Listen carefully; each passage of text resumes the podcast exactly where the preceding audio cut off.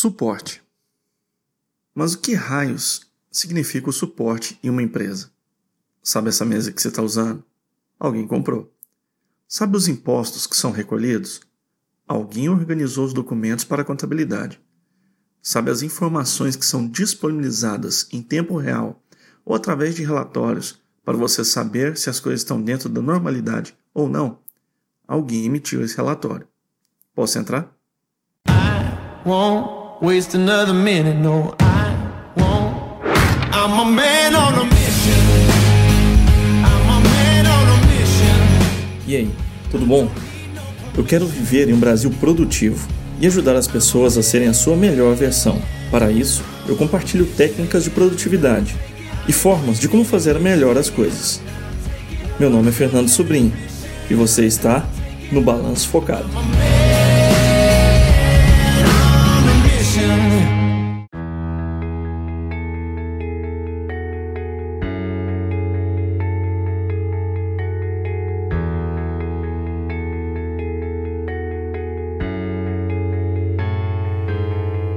E eu fico muito feliz com a adesão que estamos tendo à nossa newsletter. Nossos últimos inscritos foram Gabriel Castilho, Douglas Santos, Felipe Freio e Aline Silva.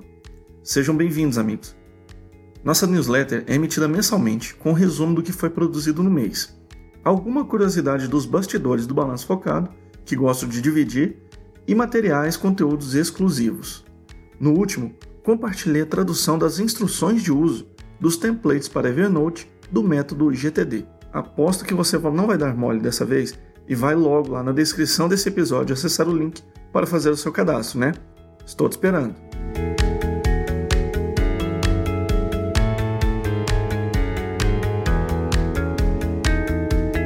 O Brasil é um país de enorme potencial.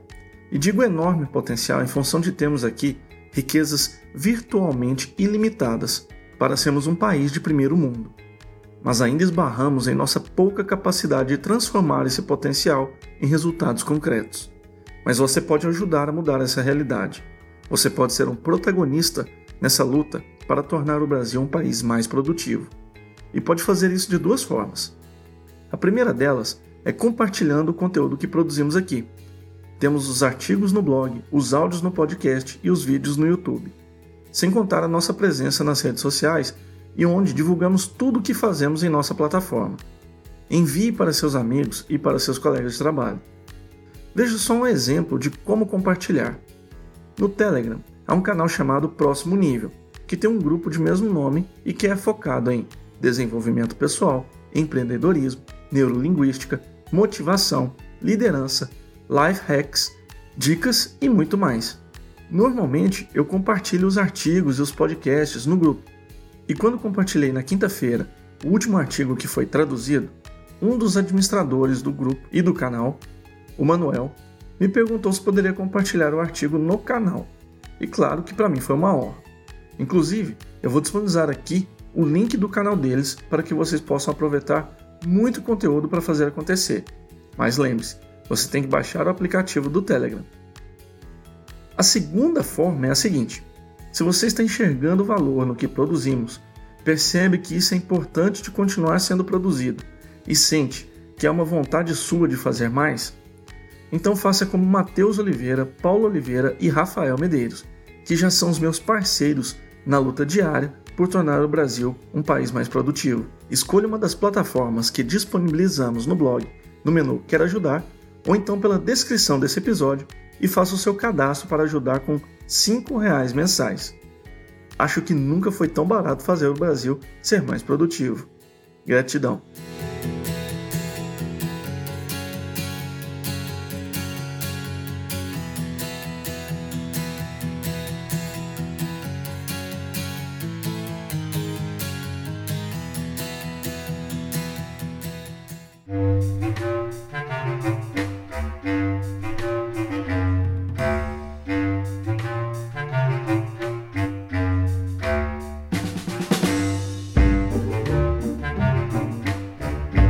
De forma genérica, suporte são todas as atividades acessórias que são feitas para garantir que a área de vendas e a área de operações funcione. Se formos olhar para os processos de uma organização, temos os processos que agregam valor, normalmente eles acontecem na área de vendas e na área de operações. Temos os processos acessórios, que apesar de não agregar valor, são necessários, aqui está a área de suporte. E temos os processos que não agregam nada. Com os processos que agregam valor, não devemos mexer muito. Com os que são acessórios, devemos tentar reduzir ao máximo o tempo, o custo, a quantidade de pessoas envolvidas e etc. Com os que não agregam nada, devemos simplesmente eliminar. Quem trabalha na área de suporte tem que ter claro isso em sua mente, de que ela é acessória e que sempre vai correr o risco de um software, uma terceirização ou uma nova tecnologia substituir a execução dessas atividades. Tendo essa capacidade de antever o que pode acontecer, ele vai conseguir garantir a sua empregabilidade. E normalmente o suporte funciona dentro e fora das áreas comerciais e operacionais. Quando essa área de suporte está fora, ela busca agrupar atividades similares que seriam feitas de forma duplicada se permanecesse em cada uma das áreas de operações ou comercial, tais como processos burocráticos de RH, contabilidade, engenharia, tecnologia, a parte advocatícia, etc. Dentro das áreas, tudo o que é feito e que não está associado diretamente ao processo de venda ou processo de operação para entregar o produto ou serviço é considerado suporte. Dessa forma, a assistência a gestores, as atividades burocráticas que são feitas em loco, os processos de compra descentralizados são exemplos de atividade de suporte internas às áreas de operações e comercial. É bem difícil conseguir perceber quando o suporte funciona bem. Na verdade, essa é exatamente a medida para provar que o suporte anda bem, quando ele não é lembrado. Funciona como no futebol. Se a partida ocorreu e você não percebeu o juiz, é porque ele desempenhou seu papel de forma impecável. Agora, quando dá errado, ai ai ai, essa é a hora que o pessoal lembra que o suporte existe, e geralmente a lembrança vem acompanhada de experiências não muito positivas. Por exemplo, o computador estragou, foi aberta a ordem de serviço para consertar e não apareceu nenhum técnico. Quer outro exemplo? Foi feita terceirização da limpeza naquela empresa. Só que a empresa contratada não pagou os funcionários, tem dois meses que está atrasado e hoje os funcionários terceirizados não apareceram para trabalhar. Em algum nível, todas essas situações nos remetem a uma falha na conformidade, a algo que deixou de ser feito.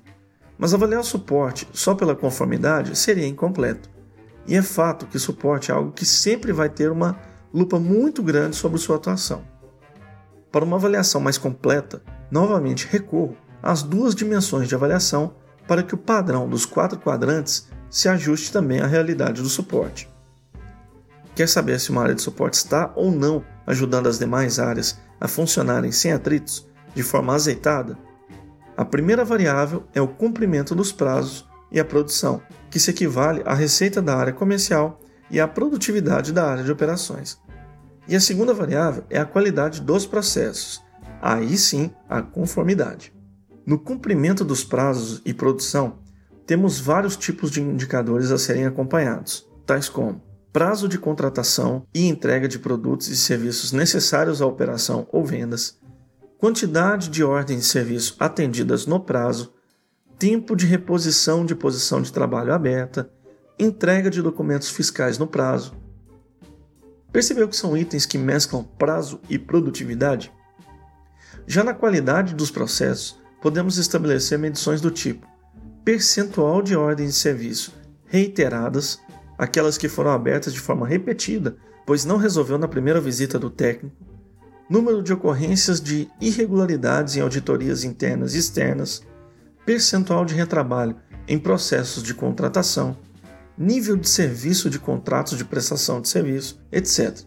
Qualidade dos processos está ligada à conformidade dos mesmos. No próximo programa, estaremos fazendo a conclusão dessa série, dando dicas sobre como ter sucesso na implementação de uma sistemática de avaliação de desempenho como essa.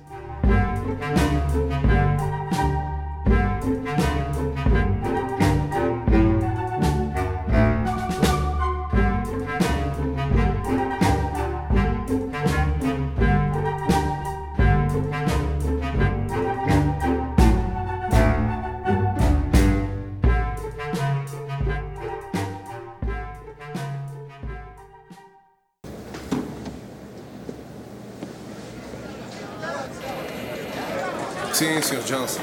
Chris Gardner, da Jim Witter. Sim, sim, senhor. Eu estou ligando para agradecer pelo seu apoio no seminário do mês passado. Ah, sim, sim, senhor, é claro.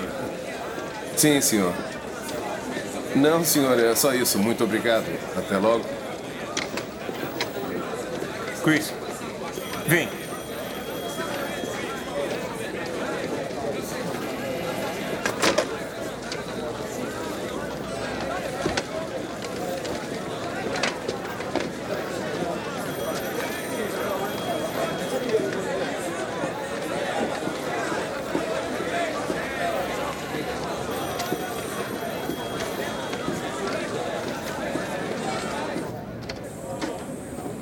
Oi, como vai, Chris?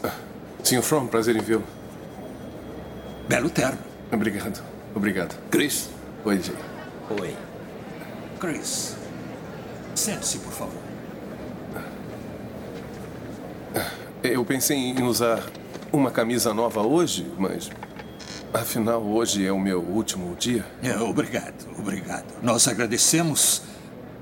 Mas. Use uma amanhã, tá bem? Porque amanhã será o seu primeiro dia. Se quiser trabalhar aqui como corretor, você aceita isso? Sim, senhor. Ótimo. Ficamos muito felizes. Então, bem-vindo. Foi tão fácil quanto parecia. Não, senhor. Não, não, senhor. Não foi. Boa sorte. Obrigado, obrigado. Obrigado. Obrigado. Obrigado. A Cris. Eu ia esquecendo. Obrigado.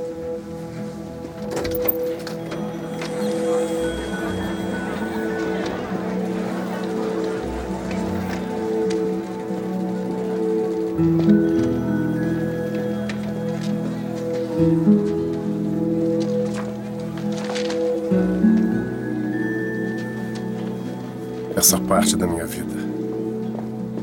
Essa pequena parte. Chama-se felicidade.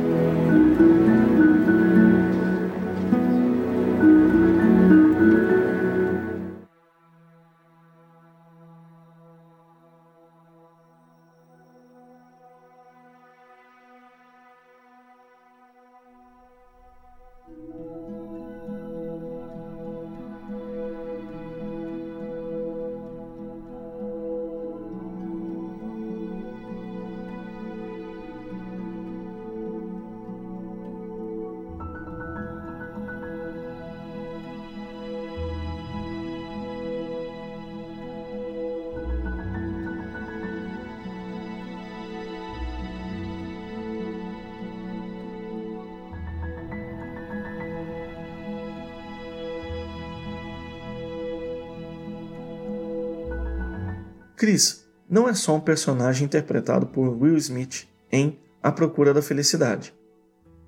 É a história real da vida de Christopher Paul Gardner, empresário norte-americano, investidor, corretor da bolsa, palestrante motivacional, escritor, filantropo, fundador e CEO da Gardner Rich Corporation, localizada em Chicago. Mas quem olha esse currículo não imagina pelas poucas e boas que o Chris passou. Tem duas cenas nesse filme que me fizeram soar bastante pelos olhos. Uma é quando, desesperado pela falta de vagas em albergues, Chris andava com seu filho pelo metrô até que o horário se encerrasse e ele fosse em um banheiro público dentro do metrô para se abrigar naquela noite. A outra foi a que eu acabei de rodar para você ouvir. Esse ponto da virada na vida dele, quando ele recebe a notícia que faz ele passar de trainee sem remuneração para corretor contratado pela empresa. É muito clichê, né? O cara pobre que consegue vencer na vida e se torna um bilionário. Para filme é clichê sim, mas para a vida real. Algumas lições que podemos aprender com esse filme passam pela questão da autoconfiança, ter claro o destino de onde se quer chegar, cultivar os relacionamentos, fazer acontecer com o que tem em mãos e, claro, a família. Em tempos sombrios que estamos vivendo, com a família sendo atacada de todas as formas, ter uma história em que o amor de um pai que enfrenta sacrifícios para muitas pessoas intransponíveis, a família ser a mola central da motivação do nosso protagonista, não tem preço.